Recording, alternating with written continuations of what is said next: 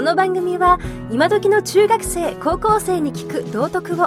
寺西幸人がお届けします。先生方お楽しみください。保護者の方もどうぞ。あこんにちは。こんにちは。この間 e ポートフォリオっていうのが始まりますよ。高校生はって話したじゃないですか。でその話の続きなのねでその話って多分みんな聞いてくれたりあのあるいはあの動画見てくれたりしたんだと思うんだけどえー、っと僕はクラブ活動に、えー、ぜひやってほしいことをお願いしたいことがあってそれは各自がちゃんとその情報をちゃんと、えー、発信していくってことをぜひですね意識してほしいのね。でどうしても嫌な人はやる必要ないのかもしれないけれどあのまあ、これからの時代全部その世の中は全部 AI に置き換えられていくんだと思うのでやっぱ自分の活動っていうのは、えっとまあ、意識の高い人はあのちゃんと情報にをちゃんとこうインターネットの情報空間に置いていくのがいいのであろうと私は考えます。だからどうしても嫌な人はやる必要ないんだけど、まあ、あの興味ある人はぜひ行動をください。でですね、えっと、クラブ活動のメールの方に、えっと、この動画を送っといたの。でもう残業で耐えられない。これねあのソフトバンクの、えっと詳しくはあのホームページ見てください、ね、えっと片っぽ足りてない。ね、これねソフトバンクのあの決算発表だと思うんですでそこで、えー、っと孫さんが孫社長、ね、会長なの、えー、よく分かってないんですけど孫さんが喋ってることなので。すごいなと思って。AI ってもうここまで受験化されてんだってことを改めて私はあの新しい気づきがあったり知ったりしたんですけれども。えっと、日本のそのこれ見た私の感想は日本の国内はある種いろんなプラットフォームができていてえー、コンピューター上のプラットフォーム作りにくいから中国でどんどん作ってんだぞっていうような話が非常に多かったですね。で中国に実際に投資してでその中でそのねえー、っとまあ今だと紙データで仕事をお願いして何をしてっていうのを AI で適正しちゃえば適正化しちゃえばどっかが余っててどっかが足りないの全部解消すんじゃんみたいな話をねあのされてましたけどえっと多分何でも AI で、えー、人もえー、なんかこう管理されるっていうか判断されていっちゃう状況っていうのは多分あるんだと思います、ね、だからその、まあ、僕自身はその、まあ、学校の e ポートフォリオっていうサーバーにちゃんと自分がどういうことをしたかっていう記録をつけろっていうのはもう e ポートフォリオで、えー、いずれ、えー、まあ中学生がほとんどですけど中学生も、えー、そういうのに巻き込まれて情報を置いていかざるを得なくなるのねクラウドの中に。であるならば僕はインターネットの情報空間に僕はこういう人間ですってちゃんと置いていった方がいいと思うねでクラブ活動でやってることっていうのは記録にするべきだと思います、だからそれはブログがいいのかフェイスブックがいいのか分かりません、あのブログでもいいと思いますよ。でブログのページを僕はその一人一つ立てた方がいいと思いますね。でクラブ活動でえこういうことをやってますって日々の日記を、えー、やっぱりつけていくのがいいんじゃないですか。でこの間も話したけどこれからそのインターネット上の情報空間含むまあリアルもそうなんだけどね。リアルの教室の中で人の悪口ばっかり言ってるやつと一緒にいたくないじゃん。違う話したらいつも40人のクラスの中でいつも怒られ続けてるやつの隣にいたら巻き込まれて一緒に怒られそうじゃね？ね。受けてますけどでもさそうじゃん。ね、クラスで40人がいて40人の中でいつもいつも怒られることをしてる人っているんだよたまに。でその人も隣にいると喋ってねえのに一緒に怒られたりしちゃうんだよ。だからできるだけちょっと離れてたいなとか距離空けたいなって思うのが普通だと思うね。な大人の社会だってそうだね。そうするとそのなんでこんなこと言ってるかっていうとねあのインターネットの情報空間だってさ、ね、人の悪口言ったりさなんかいつも問題行動を起こしている人とはさ関わりたくないじゃん。だから悪口ばっかり言ってる人はだんだん相手にされなくなると思うんですよ。まあ実際のところ僕が YouTube にいろんなものをあげるとね、えー、今日さっき話題にしてましたけど「おめえの溶接下手くそだってうるさいな」みたいなね、うん、だったらあんたはちょっとこっち来て教えてよみたいなえ感覚でいるんですけれど、ね、やっぱりそういうなんかね、えー器の狭いというかそういう悪口の投稿って結構いただいたりするんだけど、まあ、すごいまともなねあの投稿もあるんですよ、ねえーちゃんと教えてくれてるね。ね目指してることはいいですけどこことこことここは変えた方がいいですよってちゃんと書いてくれる人もいるし、ね、それ親切じゃん、ね、同じ指摘してんでも大違いだよね。この下手くそ。おめえみたいなやる資格ねえっつってんのとさ。ね、目指してることはいいですね。でもここは、えー正しいのはこうだからこうした方がいいと思いますよって言ってくれて全然違うでしょ、ね、だからそのね。インターネット上のその表現っていうのは気をつけた方がいいと思うし、ね。えー受け取った人がどう受け取るかって結構大事だと思います。でねえっと皆さんのクラブ活動のやってることは誇るべきことがほと多いのでまあ、ほとんどがそうだと思うのでそれは記録にした方がいいと思いますよ、ね、ドローンプロジェクトなんていうのは、ね、どの部品を買ったとかって記録にしとけばさ後輩のためにもなるわけじゃん、ね、どこでどういう部品を調達しましたって書いておけば、ね、で何ボルト何アンペアを電気かあの流したらこうなったよとかさ。そういうね記録を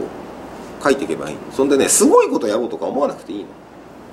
写真があってこういうことやったよっていうね、えー積み重ねていい。結構ね毎日とか週3回とか自分クラブがあった日とか自分でルール決めてやり続けることが俺は大事だと思うでそれだけだとやっぱりそのじゃあ e ポートフォリオっていう視点で見た時には、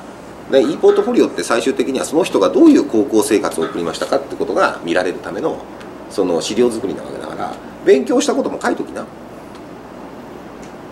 勉強したこと。でそれはさ友達と共有するつもりでいればいいんだよね多分ね。例えばえっ、とねどうしてもねえっ、と君中学生だと何やってんだっけ？えーあれ誰か2時間数やってたね。2時間数何年生がやってた？中2がやってたんだっけ？ね。えっ、と何でもいいんだけど微分でも何でもいいんだけどさ。ね。えっ、と多分さ二次方程式学んで二次方程式の現象に収まってることってクラブ活動の中にたくさんない？そのなんだ？えっ、とローラー台？エコランのローラー台の測定すごく使ってると思いますよ。だから多分数学の公式はここで使ってるんですっていうようなことを、ね、結びつけられるなら結びつけた方がいいと思うし、で必ずしもクラブじゃなくていいんだよ。例えばなんかえっ、と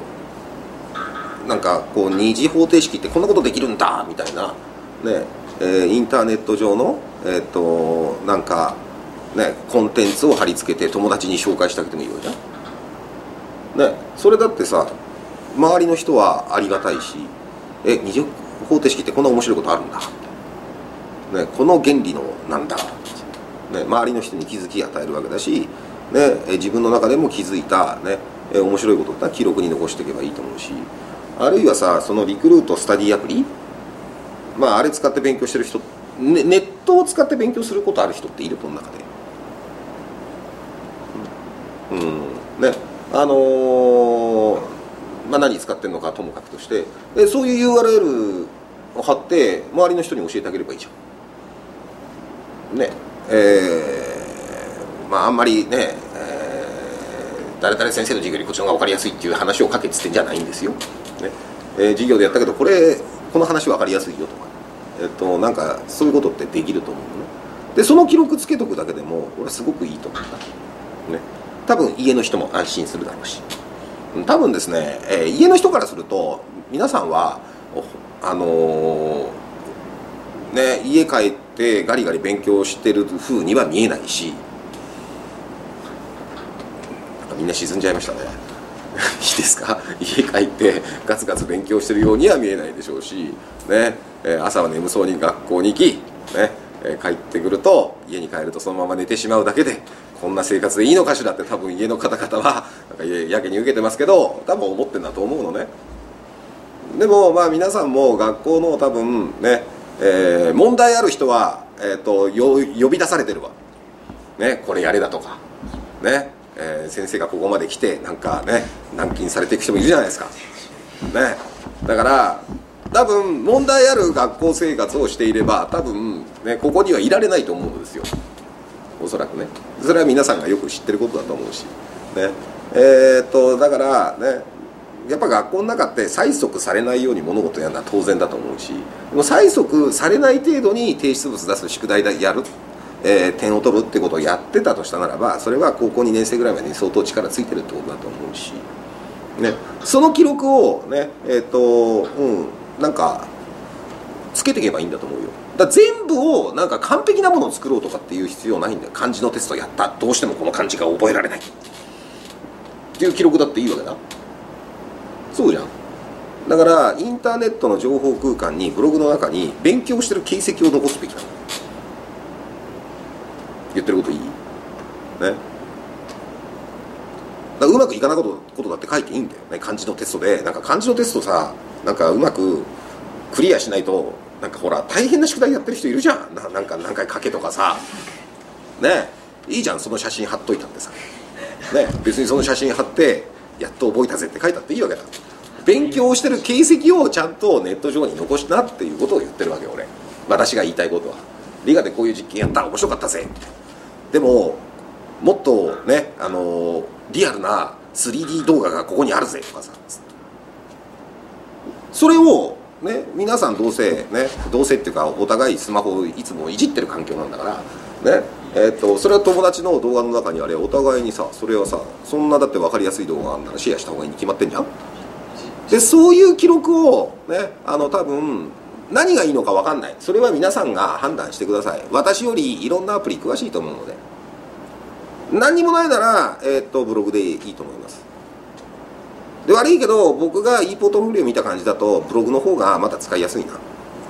ていう感じ？だと思うのであのそれをちゃんと充実して準備しといてで e ポートフォリオを学校に出せって言われた時には、えーっと URL を貼っといて、まあ、ちゃんとお付き合いしてあげる。そのぐらいがちょうどいいのかなというふうに思います。あのいずれにしても未来はどういう世の中になるのかっていうのは、えー、と皆さんのえっ、となんだあのー